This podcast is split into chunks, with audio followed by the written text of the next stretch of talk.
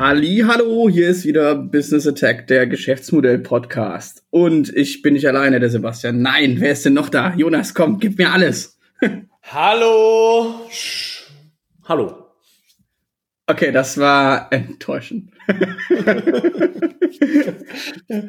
Jonas, alles gut bei dir? Alles gut soweit. Ähm, die Sonne lacht und mein Podcast-Mikrofon auch. Äh, obwohl du es nicht 15 Mal äh, runtergeschmissen hast. Beziehungsweise, ob, obwohl du es schon 15 Mal runtergeschmissen hast, man muss dazu sagen, Jonas ist so ein bisschen der Endgegner für Hard, äh, Hardware. Er ist eigentlich, glaube ich, ähm, ein geheimer Mitarbeiter der Stiftung Warentest im Real-Life-Testing von allem Dinglichen, dazu später mehr. wird es eigentlich, genau, wird es eigentlich in unserem heutigen Podcast auch um Hardware gehen? Ähm, oh, oh, oh, I see what you did there. Das ist äh, eine, eine wunderbare Überleitung. Denn Jonas, worüber reden wir heute? Wir reden heute über unsere jeweiligen drei Top-Hypothesen, also von Jonas und Sebastian, warum Deutschland sich mit dem Thema Geschäftsmodell so schwer tut. Und ähm, warum maßen wir uns eigentlich an, das beurteilen zu können? Ähm, na, zum einen, weil es sich, glaube ich, empirisch ganz gut belegen lässt, dass Geschäftsmodelle erstmal woanders erprobt werden und dann nach Deutschland ausgerollt werden.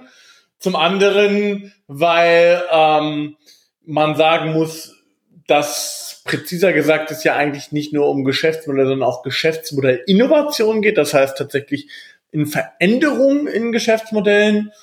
Und äh, das dritte ist, weil wir natürlich auch zwei aufgeweckte helle Köpfchen sind, oder nicht? Ja, ja, und außerdem äh, blasen wir jedem ungefragt unsere Meinung irgendwie ins Gesicht und diskutieren dann gerne. Ähm, nee, aber ich finde es auch ganz wichtig, weil ähm, ich glaube halt auch, dass einerseits das ganz gut empirisch herleitbar ist. Also der Klassiker ist ja jetzt immer hier MP3, wurde in Deutschland vom Fraunhofer, glaube ich, was. Korrigiere mich, wenn ich falsch liege, aber ich meine, das war das Fraunhofer Institut. Ja. Ähm, wurde da die Technologie, äh, also praktisch eigentlich ein, ein Format, wo Datenkompression im Vordergrund steht, wo im Endeffekt alle nicht hörbaren Töne eines Liedes sozusagen eliminiert wurden und dadurch das äh, praktisch das der, der Speicherplatz des Liedes deutlich verringert werden konnte, wurde wunderbar in Deutschland ähm, praktisch erschaffen, äh, ähm, was heißt erschaffen, halt einfach erfunden ähm, und lag dann meines Wissensstandes einfach ewig auf Halde rum und äh, dann hieß es so, wir haben hier so ein Patent und wirklich durch die Decke ist es dann erst gegangen, als sich Apple des Ganzen so angenommen hat. Oder? Beziehungsweise mit der File-Sharing-Sache auch noch so ein bisschen. Äh, genau, Apple äh, ja gerade nicht, weil die ja AAC haben. Ne? Ah, ja, stimmt. Ähm, oh Gott, ich hatte dieses, dieses, dieses Kackformat die ganze Zeit vergessen. Das stimmt. Genau, also äh, du hättest fast jeden Player nennen können. Apple hättest du jetzt nicht nennen können. Ja, das, Nichtsdestotrotz, eigentlich der Durchbruch der MP3 spricht man immer auch von Napster. Stimmt, ja, File-Sharing. Ah, das, was waren das noch für Zeiten, wo der eine immer noch die ISDN-Leitung hatte und ich brauche das Lied, das Lied, das Lied. Ah, das war schön. Das war schön. Als die Gummistiefel noch aus Holz waren. Aber so, kommen wir mal zum Inhaltlichen. Wir haben ja, jeder hat äh, drei praktische Hypothesen ähm, vorbereitet und ähm, ich fange da jetzt einfach mal mit an. Und äh, dann äh, diskutieren wir die hoffentlich. Oder der andere sagt, dass man das total bescheuert findet. Aber leider glaube ich auch, dass wir uns teilweise zu einig sind, weil wir eh zu viel miteinander rumhängen. Naja, egal. Ich würde sagen, wir haben ein Riesenproblem in Deutschland, warum man sich mit dieser, also ich nenne es jetzt mal in Anführungszeichen, weil wir hatten es ja schon in anderen Folgen, dass wir es eigentlich doof finden, aber dieser digitalen Transformation, wovon Geschäftsmodelltransformation oder Geschäft, das Denken in Geschäftsmodellen ja nur ein Teil davon ist, ein integraler, aber auch nur ein Teil. Ähm, warum sich Deutschland damit so schwer tut, ist, dass es einfach sehr viele, wenn man sich die Struktur anschaut, viele, viele Firmen gibt mit einer sehr langen Tradition und ähm, einer sehr langen Geschichte. Und das Wichtige dabei ist, ist ja nicht so, äh, nur weil etwas alt ist oder alte Tugenden oder ähm, deutsche Tugenden, wie auch immer man es nennt, nur weil das alt ist, muss es ja nichts Schlechtes sein, weil das war ja die letzten 100 Jahre, die letzten 200 Jahre, die letzten 300 Jahre teilweise, keine Ahnung, wenn es äh, eine Bäckerei ist oder was auch immer. Das war ja nicht unerfolgreich. Und die sind, wir haben ja super viele Hidden Champions, wir haben ja super viele Mittelstandsunternehmen, die einfach wirklich da ihren Job machen und halt super fokussiert auf eine Sache und sind da halt wirklich so die weltweiten AnsprechpartnerInnen sind und trotzdem ist es ein Problem, weil wenn ich eine ganz lange Tradition habe, dann tue ich mich ja noch viel schwerer damit, wenn ich ähm, auf einmal ein Geschäftsmodell abschieße oder wenn ich, äh, man schießt ja jetzt meistens zwar nicht einfach ein Geschäftsmodell ab, sondern man fängt es an langsam zu transformieren, weil man muss ja irgendwie auch sich immer finanzieren. Aber also ich glaube einfach aus dieser langen Tradition und aus der langen Geschichte, Stichwort Automobilindustrie, wird es einfach rein aus einer menschlichen Perspektive, aus einer Organisationsperspektive, die der eigenen Logik folgt, super, super schwer, sich da auf einen wirklichen Wandel einzulassen, der darüber hinausgeht, dass man jetzt, keine Ahnung, ein äh, Digital Lab aufsetzt oder äh, irgendwelche Innovationsprojekte fördert. Weil wenn man ans ähm, Geschäftsmodell geht, dann wird das Ganze einfach wirklich immer sehr, äh, geht sozusagen an die DNA des Unternehmens, weil da können teilweise einfach ähm, ganz andere Prozesse in der Organisation, neue Organisationsformen und so weiter vonnöten werden. Und das wäre so meine erste These. Gehst du damit? Ja, die These finde ich, würde ich grundsätzlich unterstreichen. Ich würde sie sogar gerne noch ergänzen wollen. Weil wenn man in Phasen denkt, dann ähm, war ja auch das Unternehmen, was vor 100 Jahren gegründet war, so gesehen mal ein Startup oder ein Unternehmen, was sich in einer Gründungsphase befunden hat. Mhm. Und in der Gründungsphase äh, passiert genau das. Da sucht man nach dem Geschäftsmodell, nach dem, wie man am Markt tätig sein möchte. So. Wenn man dieses Geschäftsmodell, dieses grundlegend funktionierende Geschäftsmodell aber erstmal gefunden hat, dann äh, ist es ja nur menschlich, ähm, das sozusagen immer weiter auszubauen, zu verbessern und so weiter. Das heißt aber, diese grundlegenden Fragen, was ist die DNA meiner Firma, die stelle ich mir häufig halt in einen, so einer Gründungsphase und seltener in einer späteren Phase. Und deswegen bedeutet das halt auch, wenn ich von meiner Firmenstruktur, Deutschland ist ja sehr organisch gewachsene Wirtschaft, ja, ähm, nehmen wir jetzt mal diesen harten Break auch ähm, Zweiter Weltkrieg und so weiter, da gab es natürlich trotzdem noch harte Breaks und auch in der Wirtschaftsgeschichte. Nichtsdestotrotz ähm, gibt es viele Unternehmen, die da lange gewachsen sind und das bedeutet, wären wir eher eine etwas jüngere Wirtschaft, dann würden sich diese Unternehmen auch hätten die sich auch vor kürzerer Zeit diese Fragen gestellt. Und wenn wir eine eher äh, traditionellere Wirtschaft haben, dann bedeutet das eben auch, dass diese Fragen, die in der Gründungsfragen ja elementar sind, ja, wie möchte ich als Unternehmen Geld verdienen? Wen möchte ich gerne als Kunden haben? Was ist tatsächlich mein Produkt, Service, den ich anbieten will? Das würde, würde ich ja sagen, ähm, dass es einfach auch ganz klar eine Frage ist, in welcher Reifephase ich als Unternehmen bin. Und wenn ich sozusagen in einer späteren Reifephase bin, dann muss schon eine Menge passieren, dass ich nochmal an diese grundlegenden Fragestellungen ran. Ja, das auf jeden Fall. Also, und ich würde auch einfach sagen, so wie du es gerade gesagt hast, ähm, beziehungsweise das würde ich daraus ableiten. Ich würde sagen, je älter ein Unternehmen ist, desto mehr Gravitas erhält sozusagen dieser Spruch, das haben wir schon immer so gemacht.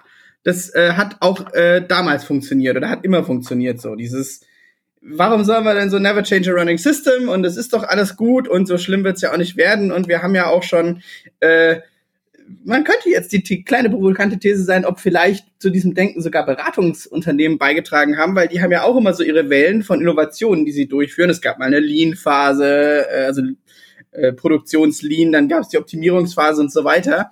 Ich glaube, das hat ähm, so ein bisschen dazu beigetragen, dass man auch gewöhnt ist, dass immer mal wieder irgendeine Welle von irgendeinem Management-Gebrabbel da äh, durch die durch die Firmen flügt und es hat sich im Grundsatz nichts geändert. Und ich glaube ich will jetzt nicht sagen, dass teilweise die digitale also die Auswirkungen der digitalen Sphäre, so würde ich es ausdrücken, dass die in den Firmen teilweise nicht verstanden würde, aber ich würde behaupten, dass sie ganz oft in der Wirkung oder in der tiefen Wirkung, die äh, das Ganze praktisch haben wird, nicht verstanden worden ist.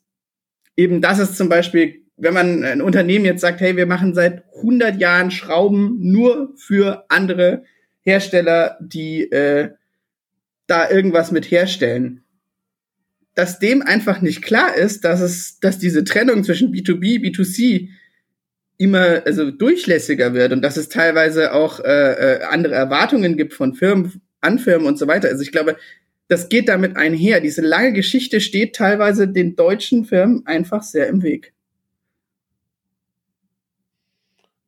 Sie steht ihnen im Weg, Ähm, wobei das Gegenargument dann natürlich trotzdem immer wäre, dass es ja bis dato immer noch ein Erfolgsmodell ist. Die Frage ist, sind diese ähm, sozusagen Hebel im Geschäftsmodell, die ich auch als traditionelles Ende Unternehmen ähm, ändern kann, wirklich da? Das heißt, sind auch sozusagen meine Kunden, meine Mitarbeiter wirklich bereit, diese, diese Veränderung ähm, ähm, durchzumachen? Oder ist es nicht vielleicht sogar aus einer gesamtvolkswirtschaftlichen Perspektive besser, dass man sozusagen tatsächlich eher neuere Unternehmen aufbaut in so einem, in so einem Umfeld? Ähm, deswegen würde ich sagen, ähm, das, das, das muss ich, das muss ich ein bisschen einpendeln. Das käme vielleicht dann auch ein bisschen auf meine These. Oh, ah, sind wir heute im Überleitungsmodus oder was? ähm, meine These ist nämlich, die geht auch ein bisschen in die gleiche Richtung, deswegen habe ich sie auch dazu geschrieben. Die Risikobereitschaft der deutschen Industrie, der deutschen Wirtschaft ähm, ist traditionell niedriger als in anderen Gesellschaften, sprich USA oder auch mittlerweile würde ich sagen China, lässt sich aus unterschiedlichsten ähm, Perspektiven begründen. Zum einen, ähm, weil wir eine sehr stark arbeitnehmerorganisierte Wirtschaft haben, eine sehr stark äh, von Konzernstrukturen geprägte Wirtschaft, inklusive der Mittelstand. Der Mittelstand steht aber auch wieder in Abhängigkeit äh, von äh, Konzernstrukturen. Und deshalb ist schon ein treibender, ähm, ein treibender Antrieb all dieser Organisationen, äh, den Status quo ähm, evolutionär zu verbessern oder auch nur zu halten. Und das ist äh, das zum einen, zum anderen natürlich auch ähm, sicherlich ein Thema in unserem Ausbildungssystem. Unser Ausbildungssystem ähm, zeichnet in der Regel schon einen klassischen Karriereweg, ein klassisches Angestelltenverhältnis äh, ähm, nach, was natürlich auch ähm, dazu beiträgt, dass man sozusagen schon eher versucht, auch einen, ähm, einen klassischen Lebensweg zu bestreiten. Das heißt, wo man auch versucht, ein Risiko zu minimieren, indem man eben in eine, ja, in eine ähm, Arbeitsplatzsituation geht, die als relativ gesichert gilt. Also es gibt ja immer noch ganz viele Regionen in Deutschland, die durch ein paar Unternehmen geprägt sind und da ist das quasi der Ritterschlag, wenn man beim Daimler arbeitet oder beim Volkswagen oder beim Bayern. Ja, ja da kommt. Und ähm, und ähm, da ist es natürlich schon auch so, dass diese diese Risikobereitschaft ähm, da sicherlich ähm, mit reinspielt, weil wenn ich ein neues Geschäftsmodell verproben will oder auch mein Geschäftsmodell verändern will, dann ist das ja, und das ist unbestritten so, ein Risiko. Und äh, dieses Risiko zu minimieren, das, das ist zwar möglich, aber grundsätzlich wird es keine Veränderung im Geschäftsmodell geben, ohne dass ich nicht auch ein gewisses unternehmerisches Risiko eingehen muss. Gut, aber dann will ich jetzt mal kurz Advocato Diaboli spielen. Du sagst, dein Hauptargument ist ja im Endeffekt, ist ja ein strukturelles, das du aufgemacht hast. Und da würdest du ja im. Endeffekt sagen, ähm, die soziale Marktwirtschaft, sage ich jetzt mal europäischer Prägung, ist im Endeffekt sozusagen, also mit einer, mit einer Sozialpartnerschaft, mit äh, diesem Fokus auf Arbeiter, mit einer gewerkschaftlichen Vertretung, mit auch äh, mit all den Segnungen äh, und dem Sozialsystem, die da kommt, es ist sozusagen ein, ein ähm, Problem, warum sich ähm, man sich mit Geschäftsmodellen so gut tut. Also dann wäre die Gegenthese ja, je neoliberaler eine Gesellschaft, desto besser kann man sich mit äh, Geschäftsmodellen auseinandersetzen? Würde ich ein Fragezeichen hintermachen. Mm, das ist, würde ich überhaupt gar kein Fragezeichen hintermachen. Das ist die Frage, ähm, in einer neoliberalen Gesellschaft hat man halt ähm, dann ganz klar das Verteilungsproblem. So.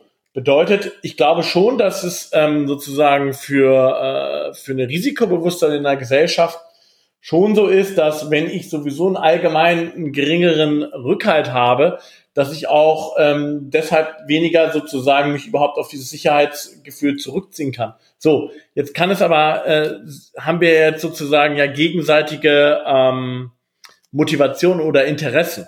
Ja?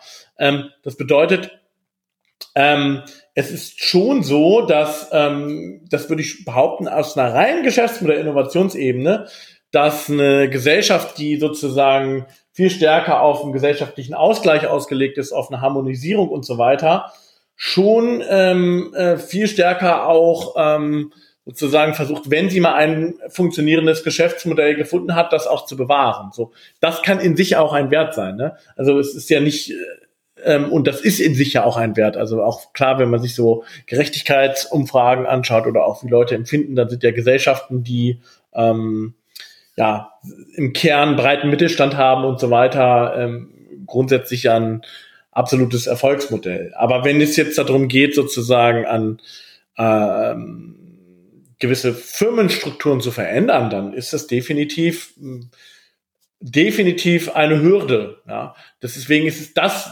umso wichtiger sozusagen. Also das ist aber auch was, was man, was ich jetzt gar nicht unbedingt zwingend ändern will. Du hast ja auch irgendwie in unserer Vorbereitung gesagt, dass es dir darum geht, an welche Sachen, welche Sachen sind einfach zu akzeptieren, weil sie einen höheren gesellschaftlichen Wert schaffen und welche Sachen sind sozusagen, wo man ran kann.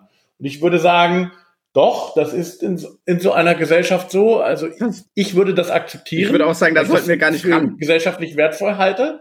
Aber es bedeutet aber auch, dass äh, man sich klar sein muss, dass man viel stärker ähm, sozusagen mit den unterschiedlichsten Partnern äh, ähm, zusammenarbeiten muss und die viel stärker einbunden muss, als es vielleicht in anderen Gesellschaften der Fall ist. Also mir fällt auch noch gerade ein Punkt ein. Das ist mir gerade on the fly eingefallen. Insofern, äh, den können wir ja vielleicht gemeinsam aufdröseln. Ich würde sagen, vor allem mit dieser Risikobereitschaft, die diese so diese Paradedisziplin der deutschen Wirtschaft. Das ist ja dann sowas wie Chemie, das ist äh, Automobilbau, das ist äh, An Anlagen und Maschinenbau. Das sind alles Bereiche, wenn man es sich anschaut, die immer ein relativ hohes Anlagevolumen äh, upfront benötigen. Also wenn ich mir halt ne, so eine komplette Produktionsstraße irgendwo hinstelle, das kostet erstmal richtig viel Geld. Und das heißt, der Kunde will auch einfach, dass es funktioniert. Und ich bin ja dann trotzdem irgendwo auch als, keine Ahnung, Maschinenbauer oder Maschinenbauerin und sonst was so dem Kunden verpflichtet.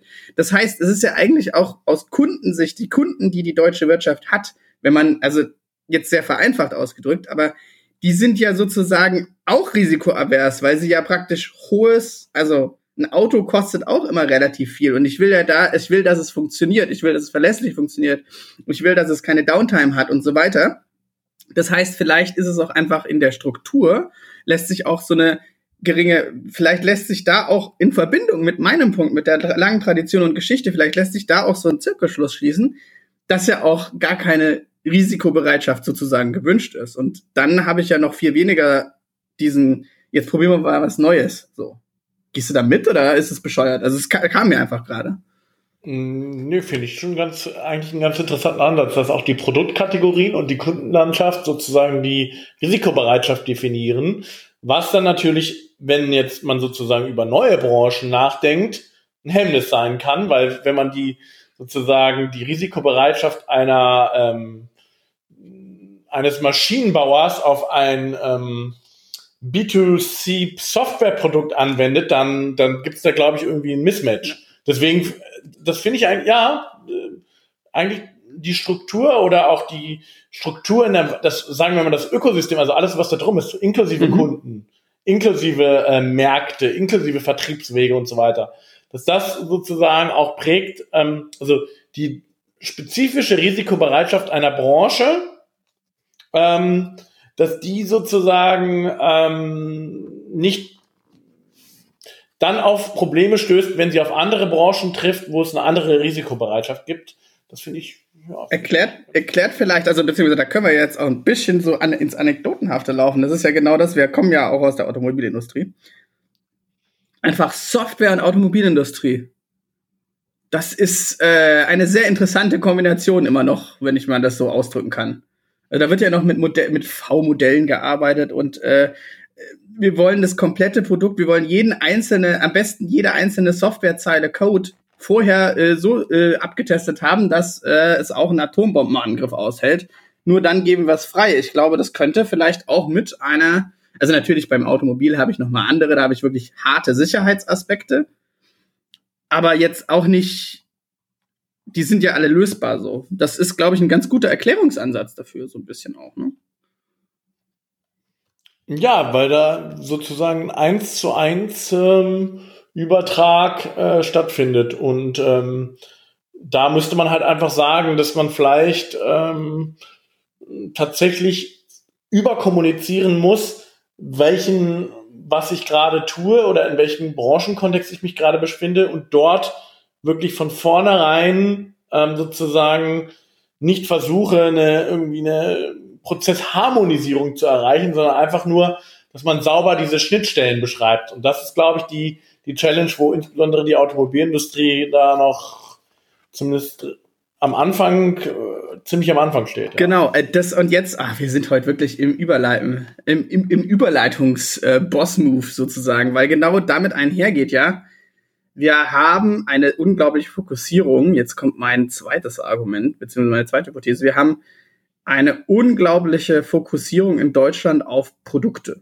Und meistens in irgendeiner Form technische Produkte, die dann inkrementell weiter ähm, entwickelt werden. Und damit einhergeht auch eine gesamtgesellschaftliche Akzeptanz oder Wertschätzung des Dinglichen.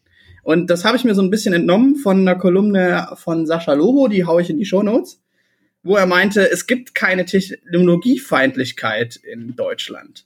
Ja, und sein Argument war, du kannst dich in jede Fußgängerzone erstmal stellen und da mit jemandem über einen Motorentyp in einem, im neuen Audi diskutieren. Und er hat gemeint, das Problem ist nicht, dass äh, eine Technologiefeindlichkeit in Deutschland herrscht, wie es ja immer so von den Dächern geschrien wird, sondern dass es unglaublich an die physische Repräsentanz der Technologie gebunden ist. Und das finde ich einen super spannenden Gedanken, weil der zieht sich auch durch die ganzen äh, ähm, Unternehmen und so weiter.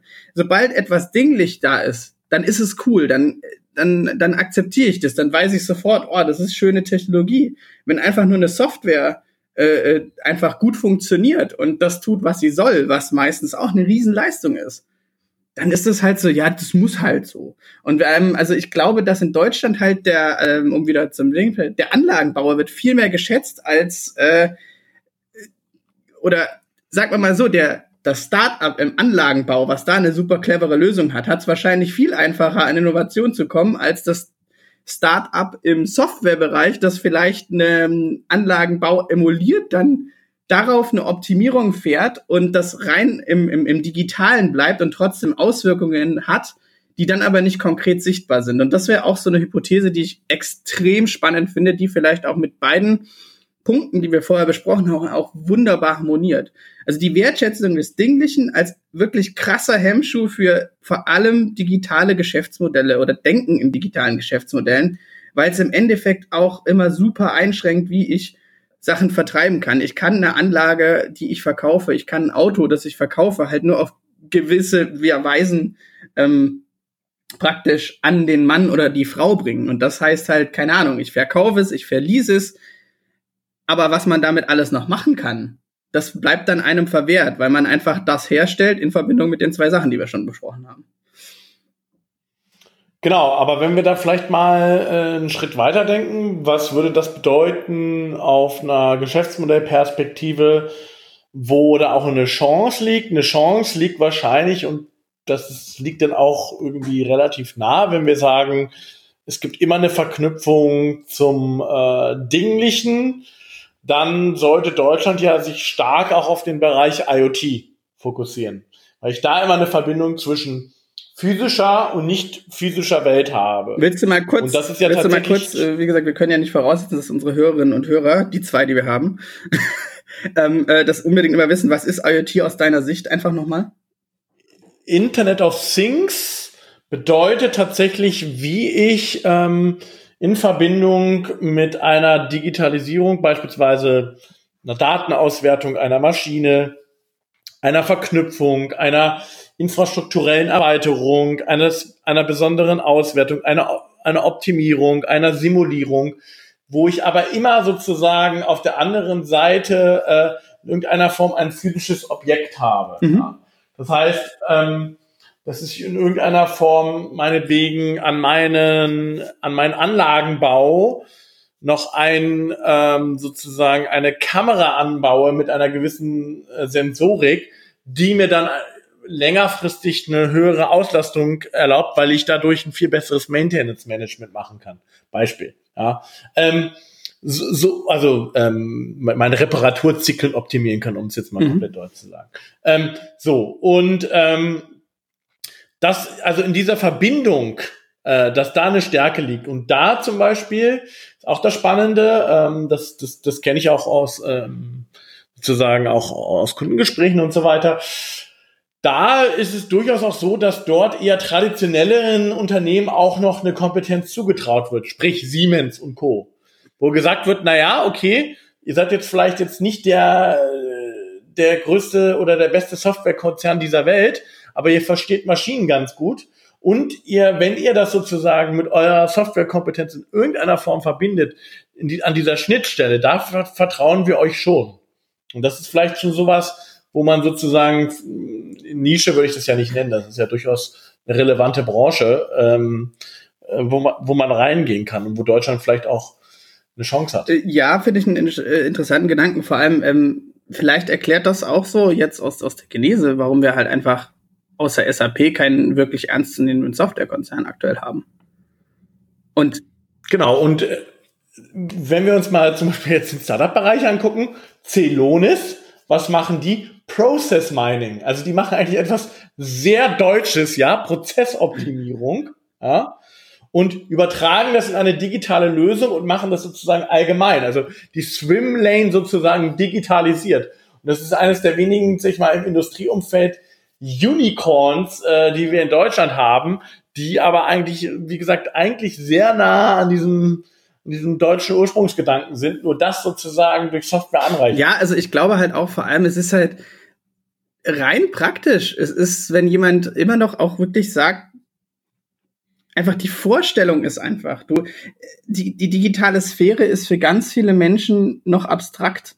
Einfach für ganz viele und wahrscheinlich ein Großteil der Leute ist einfach eine abstrakte Realität, die einfach für jetzt zum Glück, und da muss ich einfach sagen, wir sind ja die erste Generation, wir sind die erste Generation, die im Internet aufgewachsen ist und wir sind die letzte Generation, die äh, wir beide jetzt so mit ähm, Anfang, Mitte 30, die noch weiß, wie es war, als es noch kein Internet gab. Und das ist das Krasse. Und ganz viele, vor allem in den ähm, Firmen, in den Unternehmen, die Entscheider und Entscheiderinnen, die sind einfach noch so offline, analog, digital, ähm, sozialisiert worden, dass die es einfach nicht verstehen. Die, also ich meine, das ist natürlich auch, wenn du einfach, äh, wenn du den Unterschied hast zwischen, wir haben hier eine komplett neue Anlage, die so geil neu gemacht ist, dass sie 20 Prozent besser ist.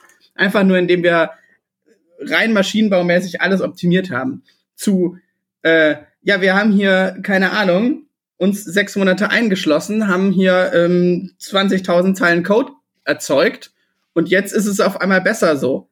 Also ich glaube einfach, dass ganz viel auch ganz hands-on da drin besteht, dass die Leute sagen, hey, das ist, das kann doch nicht dasselbe an Wert sein. Obwohl die 20.000 Zeilen Code wahrscheinlich langfristig deutlich, deutlich langlebiger und mehr Wert oder mehr Wert schaffen. Und das muss ja jetzt noch nicht mal in irgendeinem so neoliberalen Duktus sein, sondern das kann ja wirklich auch einfach nur knallhart ähm, sein, dass man weniger Ressourcen braucht. Was in, also ich will mich nicht darauf versteifen zu sagen, sowas könnte sogar einfach, also Ressourcenoptimierung muss nicht zwangsläufig ähm, Umweltschutz sein in der ganzen Debatte, in der wir uns zum Glück gerade befinden, aber es kann ja so auch ein Beitrag sein, aber das wird, glaube ich, einfach rein intrinsisch von einem Großteil der Bevölkerung einfach noch nicht verstanden. Und das ist ein Riesenproblem. Das ist ein Riesenproblem aus meiner Sicht. Und eben genau das, ich kann mit jedem über irgendein Getriebe oder sonst was, was ein Doppelkupplungsgetriebe und was weiß ich, da kann ich mit total vielen Leuten, also ich meine, ich komme vom Dorf, da kann ich mich sogar mit denen unterhalten. Aber warum kann ich mich nicht über, keine Ahnung, Slam-Algorithmen oder sonst irgendwas unterhalten, die genauso eine Ingenieursleistung sind und das, das nervt. Oh, sorry, jetzt ist das Ganze in so einen kleinen Rant reingegangen. Ähm, aber ich, wie gesagt, ich halte das für ein Problem. So. Ja, wobei ich das Ganze jetzt nicht nur wieder auf äh, das Thema Digitalisierung versteige. Nein, nein. Ähm, Gott, nein. Äh, Geschäftsmodell Innovationen müssen ja nicht zwangsläufig immer nur eine digitale Lösung mhm. beinhalten, auch wenn das häufig unser Fokus ist, was weil es mhm. ja auch nachvollziehbar ist, weil sie einfach andere Möglichkeiten bieten. Aber ich glaube auch, dass so klassische Geschäftsmodell Innovation, also einfach nur eine Umstellung beispielsweise von einem Verkauf auf einen Leasingmodell mhm. oder äh, eine Geschäftsmodell-Transformation, äh, dass ich sozusagen ähm, in irgendeiner Form meine klassische Wettbewerbssituation auflöse und eher gucke, wie ich sozusagen eher über ein Co-Optician-Modell, also dass ich sozusagen sage, in welchen Punkten muss ich kooperieren, in welchen Punkten bin ich tatsächlich Konkurrenz, mhm. ja. Ähm, da, da, auch da gibt es ja durchaus eine nicht besonders große Bereitschaft, da äh, an neuen Geschäftsmodellen zusammenzuarbeiten. Und das, ähm, glaube ich, lässt sich auch wieder aus diesen gewachsenen Branchenstrukturen erklären, wo du erstmal einen Marktmechanismus hattest, der sich auch als dominant äh, durchgesetzt hat. Ähm, nur, wie wir ja auch schon gesagt haben, die Branchen verschwimmen immer mehr. Mhm. Deswegen ähm, nur weil sozusagen in meiner Branche äh, sozusagen ein spezieller Marktmechanismus dominant ist, ja, ähm, heißt das nicht, dass sozusagen jetzt heutzutage, wenn ich sozusagen Leute habe aus anderen Branchen, die sich traditionelle Branchen anschauen, dass ich nicht auch diesen Marktmechanismus durch ein neues Geschäftsmodell aufbrechen kann. Und das sieht man ja in, in, in vielen Bereichen. Ähm, um mal so ein Beispiel zu nennen, ich kann mittlerweile so gut wie alles mieten. Mhm. Ja, also ich kann so gut wie, also Ikea fängt jetzt an, Möbel zu vermieten. Ähm, wir sind, ähm, wir sind eigentlich eine absolute äh, Mietergesellschaft in Deutschland. Ähm, wir sind es, wir lernen aus anderen Industrien, dass dort irgendwie eine hohe Investitionsbereitschaft am Anfang nicht gegeben ist, sondern man das Risiko lieber auf, auf, auf eine längere Strecke Planbarkeit sozusagen auslegen möchte und ähm, auch ähm, um guck dir doch mal einfach mal so ein ähm, HP Erfolgsmodell an, ja. Verkauf einen Drucker günstig und verdiene dann über äh, die Patronen, mhm. ja. Ähm, auch das sozusagen ist ja schon interessant, dass eher diese, also ich würde sagen, dass, dass es auch schon, schon, schon gute Drucker aus, aus Deutschland gab, aber diese Geschäftsmodellinnovationen sind tatsächlich woanders. Ja, also da fällt mir jetzt auch wieder nur, da ist, ist irgendwie mein Sascha Lobo-Argument, aber da fällt mir das ein, was er in seinem Podcast, der macht ja immer einen Podcast zu seiner Kolumne, also den kann ich auch sehr empfehlen ähm, wo er halt genau über, über all das spricht und dann, äh, der, der macht ja viel Speaking-Sachen so.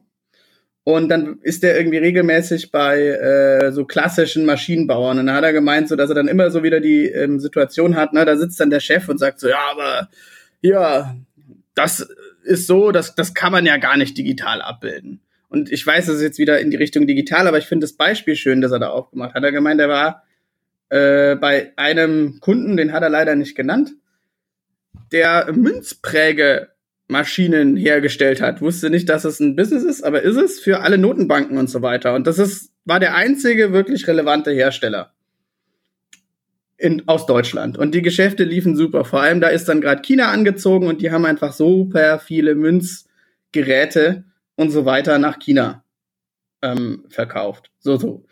Und es war einfach goldene Zeiten, alle waren glücklich, man kann da seine Anlagen hinstellen. Und dann kam halt sozusagen die digitale Sphäre und es äh, wurde massiv angefangen, alles über ähm, praktisch digitales Payment abzubilden. Also dann WeChat und äh, wie heißen die anderen? Ähm, genau, Alipay. WeChat, Alipay und so weiter. Jetzt ist der Bedarf nach ähm, hartem Geld wohl unfassbar nach unten gegangen in China und äh, die ganzen Notenbanken oder ich weiß nicht genau, wie das System dort organisiert ist, ob das dann irgendwie auf District-Ebene und so weiter, hatten massive Überkapazitäten und diese komplett neuen und besten Maschinen, die es aktuell auf dem Markt gibt, sowas haben die gemacht. Die haben einfach jetzt angeboten für weltweit, ja, wir prägen das für euch, dann müsst ihr euch die Sachen nicht kaufen. Und das ist halt genauso dann wieder so ein gutes Beispiel Jetzt äh, sprechen dem Aufträge weg noch und nöcher, weil einfach weltweite Überkapazitäten da sind, die digital angeboten werden an andere Notenbanken. So, ja, ob wir jetzt den Peso oder den Rimbimbi oder äh, keine Ahnung, deutsche Mark oder den baldigen äh, äh, Brexit-Pfund äh, herstellen, ist denen ja erstmal wurscht. Und das finde ich einfach so, nur weil etwas praktisch so, so, so und das ist vielleicht diese Synede, also Synede, diese, ähm, der, der Schluss aus allen drei Punkten, die wir bisher hatten, so, dass nur weil etwas in Stein gemeißelt ähm, scheint, muss es aus einer Geschäftsmodellperspektive nicht so bleiben, weil das kann auf einmal ganz schnell gehen, dass mein, dass mein, dass mein die ganze Zeit funktionierendes Geschäftsmodell einfach extrem starke Konkurrenz bekommt. Ja, und häufig halt eben nicht ähm, sozusagen aus dem klassischen Wettbewerbsumfeld, sondern aus einer Innovation, die beispielsweise aus einer anderen Branche, aus einer, aus, aus einer anderen äh, Denkweise, aus einer anderen, ähm, aus einem anderen Marktmechanismus sich in eine andere Branche übertragen mhm. lässt. Und das ist ja auch so ein bisschen das, wo wir immer sozusagen für kämpfen, dass wir sagen, ja, du kannst natürlich dein Branchengeschäftsmodell aufstellen, aber denk nicht so klein, sondern versuch auch zu gucken, wie kannst du sozusagen Best Practices aus anderen Branchen in dein Geschäftsmodell integrieren. Und wenn du sozusagen so ein klassisches Business Development machst, ja, so ein klassischer Unternehmer, der wird natürlich, ist sozusagen, ähm, was seine Logik anbelangt, ja eigentlich immer in seinem Branchenkontext unterwegs oder mhm. häufig zumindest. Der ist auf Branchenmessen, da wird über die neuesten Trends in der Branche diskutiert.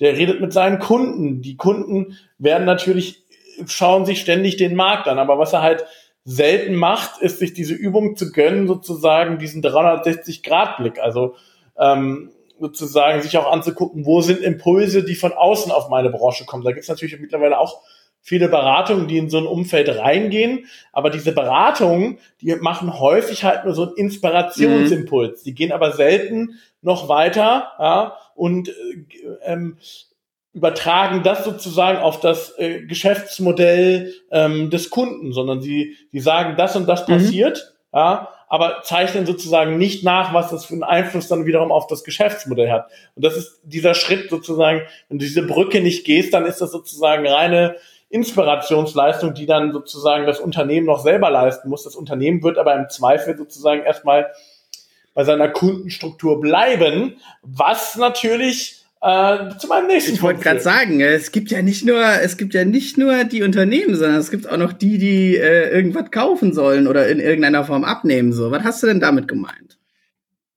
Mit äh, Kunden stehen neuen Geschäftsmodellen erstmal skeptisch mhm. gegenüber. Das hängt, also rein demografisch lässt sich das sicherlich schon mal mit dem Durchschnittsalter von der Bevölkerung erklären. Ja? Das bedeutet, dass du schon grundsätzlich in Deutschland ähm, eine, du hast nicht die älteste Gesellschaft, natürlich, die gibt es auch noch in anderen Ländern, aber eine mittelalte Gesellschaft im weltweiten Vergleich. Das heißt, du hast schon ähm, sozusagen einen Kunden, der ein erlerntes Konsumverhalten hat und dieses erlernte Konsumverhalten auch erstmal weiter so ausübt. Das heißt, du hast grundsätzlich schon in Deutschland ähm, eine relativ konservative Konsumentenstruktur. Das heißt, die nicht, die keine, die erstmal ähm, sozusagen das, ähm, was, was es schon kennt, gerne weiter machen möchte. Das heißt, wenn du äh, mit einem neuen Geschäftsmodell auf den Markt kommst, dann ähm, bedarf es auch einiger an Überzeugungsarbeit, ähm, um äh, sozusagen da überhaupt ähm, sozusagen stattzufinden. Warum sage ich das? Ähm, das ist weniger relevant für ähm, komplett neue Geschäftsmodelle. Also Beispiel Social Media gab es vorher mhm. einfach nicht. Ja, da ist es dann auch nicht schwierig, sich umzusetzen, weil du da sozusagen dich nicht in einen bestehenden Markt reinsetzt. Wenn du aber äh, beispielsweise als Carsharing-Modell äh, irgendwie ähm, gegen ein klassisches äh, Besitzmodell antrittst, dann äh, sozusagen setzt du dich an einen Markt rein, der in irgendeiner Form auch vorher schon Mobilitätsbedürfnis erfüllt hat. Und das finde ich halt immer ganz interessant äh, zu sehen und zu sagen, ähm, dass auch auf, auf der Kundenseite, äh, jetzt abgesehen vielleicht von einigen wenigen äh, Bubbles äh, in Deutschland, ähm, und selbst da würde ich sagen, ist es schon noch deutlich konservativer als in anderen Ländern, ähm, ist es so, dass, die, dass, die, dass der Kunde erstmal das nicht unbedingt ähm, honoriert, wenn du mit etwas Neuem auf den Markt gehst. Ja, würde ich mitgehen. Ich habe jetzt gerade dabei schon denken müssen, es muss ja noch nicht mal eine Geschäftsmodellinnovation sein oder äh, im Endeffekt irgendein Distributionsmodell, sondern ich meine, was haben wir allein jetzt? Und da sind wir wieder, wir kommen immer aufs Auto, aber es ist ein schönes Beispiel. Ich meine, allein was, es gibt jetzt, ich meine, es gibt sonst nirgendwo dieses Wort Reichweitenangst beim Auto. So, also allein schon, dass man jetzt vielleicht drüber nachdenken könnte, ein Auto, einen Elektroantrieb zu nehmen. Äh, dass das so viel Panik, also äh, übertrieben, aber dass das so viel äh, Leuten irgendwie sauer aufstößt.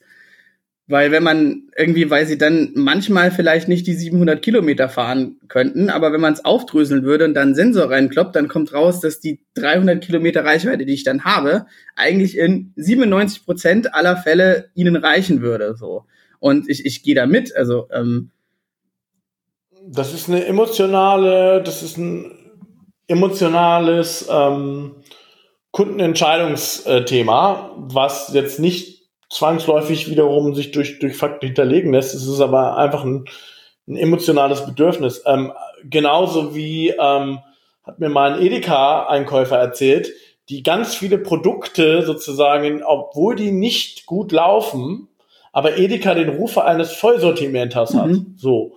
Und deswegen, um dieses Vollsortiment darzustellen, weil der Kunde das irgendwie erwartet, weil er das aus seinem Einkaufsverhalten erwartet. Wenn er in einen Edeka geht, hat er ein breites Vollsortiment, ja. Ähm, dann, ähm, aber an klassischen, an klassischen Produkten, ja. Also, wenn du neu in den Lebensmittelmarkt reinkommen willst, hast du enorme mhm. Hürden, ja. Ähm, überhaupt als Einkäufer da gelistet zu sein und so weiter, ja. Also, ähm, also, Entschuldigung, als, ähm, als Zulieferer. Ähm, das bedeutet, dass du auch da sozusagen von der Struktur, auch auf der Kundenseite, die Erwartung hast, dass du sozusagen das bekommst, äh, was du immer schon bekommen hast. Wenn jemand dann etwas grundsätzlich Neues macht, dann muss das Wertversprechen schon extrem viel besser sein als vorher. Ja, ich bin gerade überlegen, also, also alles, was so ich versuche gerade irgendwie die Brücke wieder zu so einem Geschäftsmodell zu schlagen, weil wo sind die Kunden, wo haben die wirklich Probleme. Wir sind ja eher gerade so bei Erwartungen, bei vielleicht einer Technologie, aber ähm, haben die Kunden oder die Kundinnen wirklich Probleme, wenn es bei einem anderen Geschäftsmodell geht? Weil ich meine, alles, wie du es richtig gesagt hast, und das finde ich ein bisschen wichtigen Punkt, so alles, was erstmal irgendwie in diesem Internet so passiert, da ist doch zum Beispiel so ein, so ein Abo mittlerweile auch total akzeptiert. Wahrscheinlich, weil es vorher nie was anderes gab. Aber ähm, mhm. also meinst du eher den Mechanismus, ich, es ist neu, ich bin dem Skept, stehe dem skeptisch gegenüber, vor allem, keine Ahnung, B2B-Seite so, warum? Ich habe es mir doch immer gekauft, warum soll ich es jetzt lesen? Oder ist es so, na, selbst beim Abo, selbst beim Abo würde ich sagen, ähm, dass es da, also du würdest dich wundern, wie viele Leute noch einfach lineares Fernsehen schauen, zum einen. Ähm, und äh, auch da würde ich sagen, dass du da eigentlich von den Adaptionsraten Vergleich zu den anderen Ländern deutlich äh, geringer unterwegs bist. So. Und ähm, also selbst da würde ich dir sozusagen widersprechen und sagen, dass es da völlig akzeptiert ist. Ja. Ähm, so, aber wenn wir jetzt wirklich über das Geschäftsmodell reden, also dass du sozusagen eine Leistung einem anderen, sozusagen eine, in der Wahrnehmung des Kunden etwas völlig anderes ähm, dargeboten wird und wir uns da vielleicht, sage ich mal, ähm, angucken, wie oft, ähm, also wenn wir jetzt wieder in den B2B-Bereich gehen, ja, dann wie, warum, also gehen wir mal klassisch auf unsere Branche, ja. Warum äh, ist sozusagen dieses Projektgeschäft in der Beraterbranche so erfolgreich? Weil sozusagen auf der Kundenperspektive, und in dem Fall ist ja der Kunde tatsächlich der Klient, der in seiner Einkaufsstruktur, in seinem Denken sozusagen klassisch darauf getrimmt ist, einfach ähm, Beratertage einzukaufen. Dabei könnte er sich ja sozusagen auch in eine Ergebnislogik übergehen. Aber das ist bis heute sozusagen nur für wirklich ganz spezielle Fälle, wo man auch ganz schnell ein Ergebnis bekommt, etabliert. Und ich würde sagen, in Kunden, Kunden, ähm, Lieferantenbeziehungen ist es immer noch extrem schwierig, sozusagen diese, diese klassische Logik aufzubrechen. Und das würde ich einfach sagen, weil wir hier ähm, gewachsene Strukturen haben und der, der Durchschnittsdeutsche da ein relativ konservatives Ach, sehr gut. Und ja, das ist ja wieder Überleitungszeit hier. Weil mit dem Deutschen an sich oder der Deutschen an sich will ich mich auch beschäftigen und will natürlich noch eine, eine, eine Prise Adorno reinhauen. Ich argumentiere mit dem autoritären Charakter der Deutschen. Ich glaube einfach, es ist gesellschaftlich immer schwer. Wir haben ganz wenige Expertinnen und Experten. Wir haben ganz wenige Leute, die äh, da irgendwie AnsprechpartnerInnen sind. Und vor allem dieses hatten wir auch schon drin, diese geringe Risikobereitschaft, dieses, ich meine, wir haben eine Regierung aktuell, die einfach praktisch seit 100 Jahren den Internetausbau praktisch bewusst verschleppt, muss man fast sagen. Wir haben eine relativ innovationsfeindliche Sache. Wir haben äh, oder ein, ein, eine Grundhaltung in Ämtern und so weiter. Also ich würde einfach argumentieren, ich glaube, in unserem ganzen Sozialisation, in unserem ganzen ähm, Wirken als Gesellschaft ist jetzt nicht unbedingt vorhanden oder etabliert, dass zum Beispiel was Neues etwas Gutes ist, sondern so, es hätte noch immer Jodje Jange, wie man in Köln sagt, so dieses ist erstmal ja, eine, erst so eine Gefahr. Und das wird auch immer so, oh, alles, was neu ist und oh, und jetzt, jetzt müssen wir regulieren und das geht doch gar nicht und überhaupt und Killerspiele und äh, äh, überhaupt Computer ist böse und können die Leute doch nicht wieder lesen. Also das ist jetzt wieder natürlich sehr auf Digitalisierung, aber ich würde einfach sagen, ganz viel davon liegt einfach auch an der Psyche der Deutschen, wenn man das überhaupt so sagen kann. Und das ist jetzt natürlich erstmal kein gutes Argument, aber ich würde es einfach damit umschreiben. Also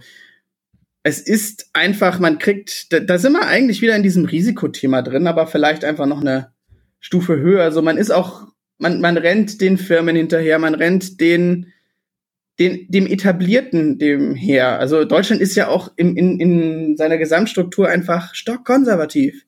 So, man hat jetzt zwei, drei Sachen, wo sich alle sagen, ja toll, haben wir jetzt hier was gemacht, aber ich glaube einfach, dieses, es wird dieses Rebellentum zu wenig gefördert in Deutschland.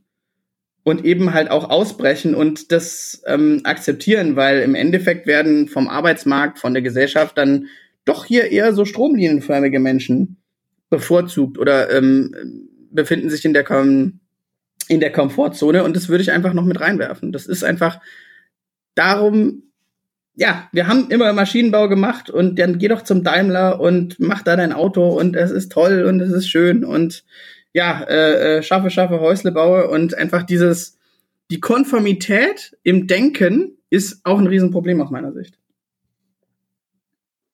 Das finde ich einen guten Ansatz. Konformität im Denken, genau.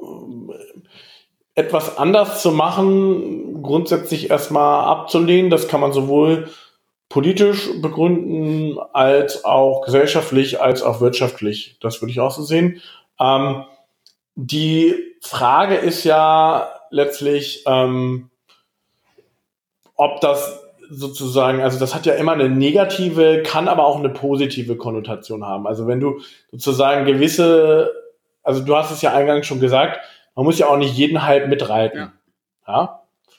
Ähm, das heißt, es kann ja durchaus auch mal von Vorteil sein, sich gewisse ähm, gesellschaftliche Entwicklung erstmal anzuschauen und die dann grundlegend da ähm, zu wandeln. Die Frage ist halt nur, ob in einer äh, sozusagen zum einen globalen Wirtschaft, aber ich würde sogar auch sagen in einer globalen Gesellschaft, wo Veränderungen jetzt einfach schneller stattfinden, das noch der richtige Lösungsansatz dafür ist. Ja, also vielleicht muss man da genau, also das kann ja auch zum Beispiel in der Organisationsform liegen, dass man immer noch, ähm, äh, ich meine, schau dir doch zu, nur mal unseren Beamten- und Beamtinnenapparat an, so, ne? Jedes Amt ist, also mehr Hierarchie geht ja nicht. Ich verstehe, warum das so ist, aber muss es denn so sein? Ich meine, vielleicht in einem Ministerium ja, aber vielleicht nicht äh, auf einem Amt irgendwo auf dem Land. Und ähm, ja, also ich sag mal, ich will jetzt nicht irgendwie äh, eine Verwirtschaftlichung eines Amtes machen, aber auch das Geschäftsmodell eines Amtes, also da hat man ja nicht häufig das Gefühl, dass der, dass sozusagen das Wertversprechen wirklich der Bürger ist, sondern das Wertversprechen ist sozusagen meine innere Struktur mhm, am Laufen mhm. zu halten. Also genau, nur, nur damit die Hörer auch, also ich plädiere hier gar nicht dafür, irgendwie genau, also wie du sagst, so äh, den, den äh, Neoliberalismus da einmal durchlaufen zu lassen, alles zu privatisieren. Das äh, sieht man ja in England äh, oder in anderen Staaten, wie wunderbar das klappt. Das sage ich auch gar nicht, weil der Staat hat natürlich eine gewisse Aufgabe und eine gewisse Hierarchie ist da wahrscheinlich vonnöten.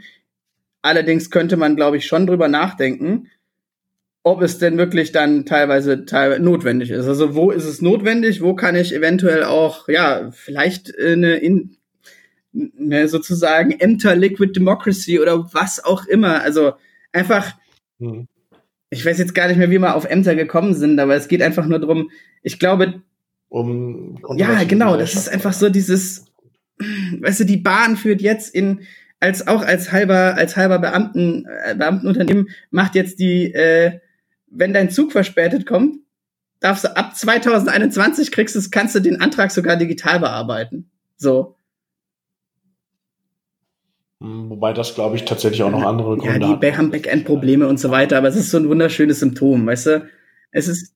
Nee, ich glaube auch tatsächlich, dass, also da würde ich sogar teilweise so argumentieren, dass dazu eine hohe Kundenfreundlichkeit zu hohen, ein zu einfacher Entschädigungsprozess dazu führt, dass zu häufig Entschädigungen gezahlt werden, automatisiert. Aber ähm, das würde natürlich niemand jemals so offen sagen.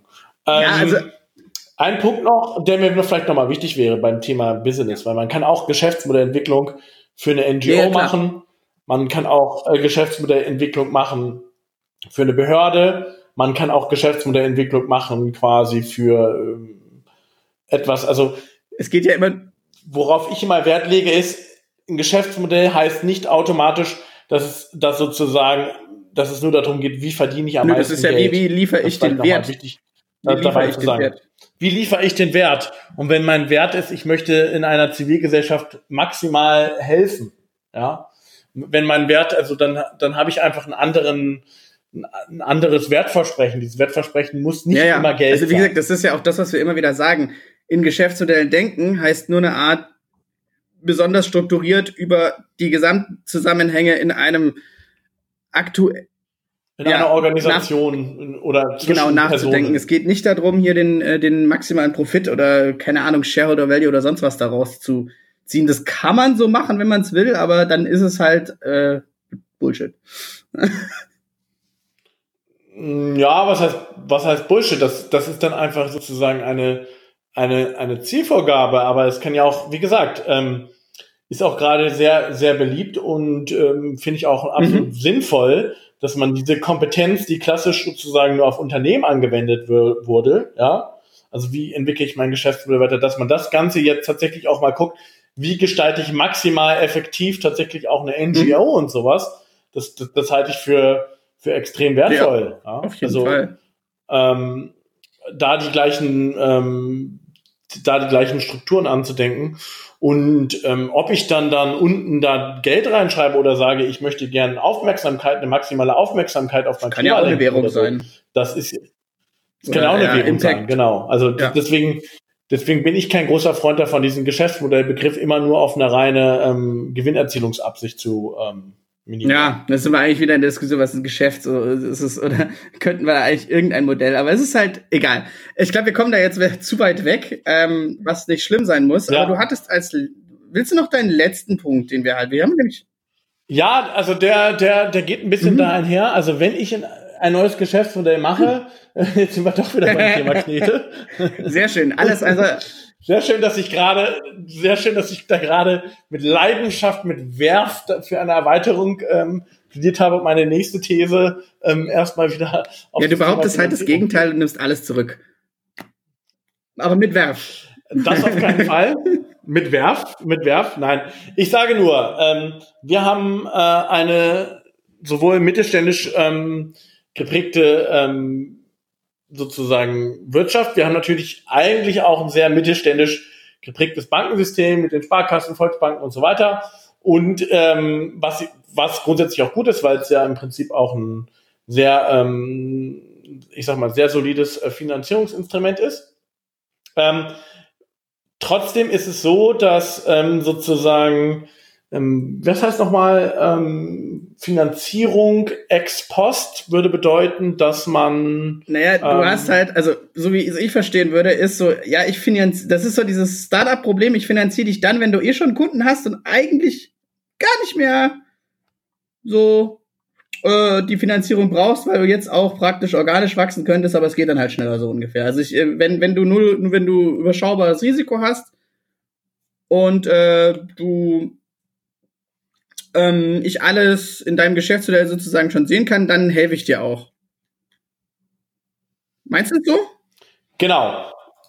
Genau, und das würde ich sogar so sehen, dass, genau, also zumindest aus einer deutschen Finanzierungslogik bekommt man Geschäftsmodelle finanziert, die sozusagen in irgendeiner Form schon Analogien im Markt haben. Das heißt, es wird da gesagt, okay, in der Branche oder da hat es schon mal funktioniert, alles klar, dann finanziere ich das hier auch. So. So sind zumindest klassische, traditionelle. Äh, Oder du willst dir eine neue Halle bauen für eine neue Fertigungslinie. Ah ja. Genau, aber wo du einen klaren, irgendwie, keine Ahnung, sieben Jahre Abschreibungsprozess mhm. hast, ähm, wo sozusagen aber auch ähm, der Return on Investment so sich total mhm. einfach ausrechnen lässt, ja. Ähm, und das führt auch dazu, dass sozusagen in der, Kla in der zumindest in den klassischen Finanzierungsinstrumenten eine evolutionäre Entwicklung, also etwas, das sozusagen regelmäßig ähm, sozusagen auf die, die Finanzierung wieder zurückzahlen kann, traditionell gefördert wird. Und das ist einfach die Realität in Deutschland. Es gibt zwar so ein paar VC-Kapital in, ähm, in, einigen, in einigen Metropolen und so, aber ähm, grundsätzlich ist das immer noch die Finanzierungsstruktur. Und wenn wir über größere Beträge mhm. reden, es ist ausschließlich die äh, Finanzierungsstruktur. Ja, also ich meine, da auch wieder Anekdoten. Wir springen ja hier in Berlin auch relativ viel in der Startup-Welt rum, sind ja selber sozusagen auch eins.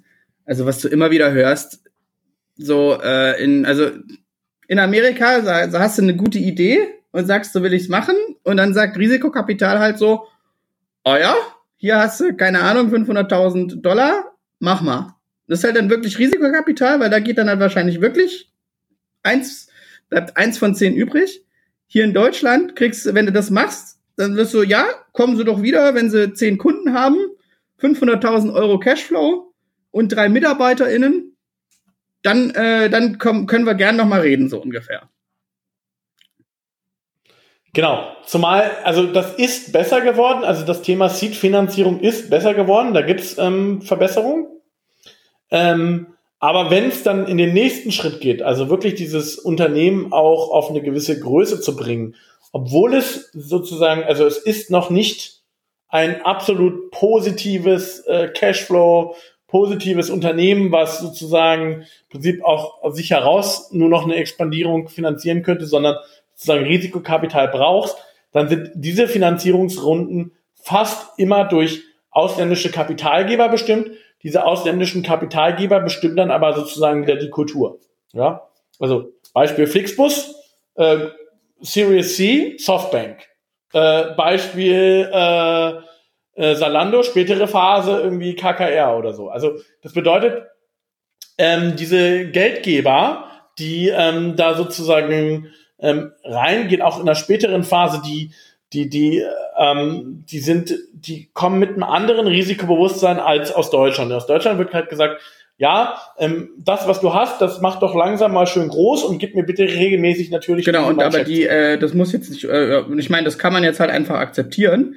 Aber ich finde es halt, so wie du sagst, sie bringen halt auch eine andere Kultur. Internationale Investoren, denen ist es erstmal ArbeitnehmerInnenrechte, scheißegal. Äh, beut die doch aus, so ungefähr. Also das ist jetzt natürlich krass ausgedrückt und muss nicht immer im Einzelfall so sein, aber äh, einfach andere Gepflogenheiten und halt auch anderer Fokus so. Und ähm, ja. Genau, und aber irgendwo muss es ja einen Zwischenweg geben zwischen dieser rein evolutionalen Weiterentwicklung, etwas Bestehenden, oder ich äh, schaffe sozusagen einen neuen Wert, möchte diesen neuen Wert aber schon zu den Bedingungen schaffen, die ähm, sozusagen ja auch ein Vorteil von der sozialen Marktwirtschaft beispielsweise sind. Und da müssen wir halt wirklich äh, schauen als Gesellschaft, wie wir diesen. Ja, diesen also weißt du, was ich mich immer schon frage, die ganze Zeit, warum hat die Deu der Deutsche Gewerkschaftsbund nicht einen äh, Investmentfonds? Verstehe ich nicht. Wäre doch super. Startups am besten nur digitale Startups ranzüchten, wo einfach äh, Mitbestimmung schon ab Werk, ab erster Finanzierungsrunde mit in die DNA geschrieben ist und so weiter. Könnt, wer ist jetzt nur ein Ansatzpunkt oder sonst was, ne? Aber sowas verstehe ich nicht. Und da könnte man, da muss man viel weiterdenken, aber da sind wir halt auch wieder so, haben wir immer schon so gemacht, äh, ja, ist halt so. Und vor allem diese Finanzierungsstruktur, ich meine, wir sind halt leider in einem System, in dem wir halt sind. Ähm, die, die schafft ja auch, die, die reproduziert ja diese Struktur dann auch die ganze Zeit. Eben dieses, ja, wir können halt auch nicht mal was ausprobieren und vielleicht fällt man mal auf die Schnauze, aber weil wir halt versucht haben, nicht zu viel Geld zu verbraten, ist es jetzt nicht so viel wert und das ist einfach, das fasst das eigentlich ganz gut zusammen, weil alles das, ich meine, ist ja dann im Endeffekt nur die, die praktisch ver, die Verdinglichung der Unterschrift unter dem ich gebe dir Geld. und das ist dann im Endeffekt so der Ausdruck von all dem, was wir besprochen haben. Das finde ich ein gutes oh, ja. Schlusswort. Oh. Ja, schön, ne? Genau, ähm, finde ich auch. Ich fand es jetzt auch äh, war interessant. Und ich würde sagen, ihr da draußen, äh, unsere zwei äh, ZuhörerInnen, ihr, wir sind wie immer offen für alles an Kritik, für Diskussionen, für Anmerkungen, für Nachfragen, für was auch immer. Schreibt uns da einfach, wir werden alles beantworten, was da reinkommt und ähm, freuen uns da auch über Kritik. Oder wenn ihr im Großraum Berlin seid, wir gehen auch einfach sehr gern Bier trinken, diskutieren können wir. Und äh, auch gern konträre Meinungen, wenn ihr sagt, wir haben da einfach äh, total daneben gelegen, dann ähm, sagt uns das einfach. Und ähm, genau, in dem Sinne würde ich sagen, bis zum nächsten Mal, oder? Ciao. Bis zum nächsten Mal. Ciao.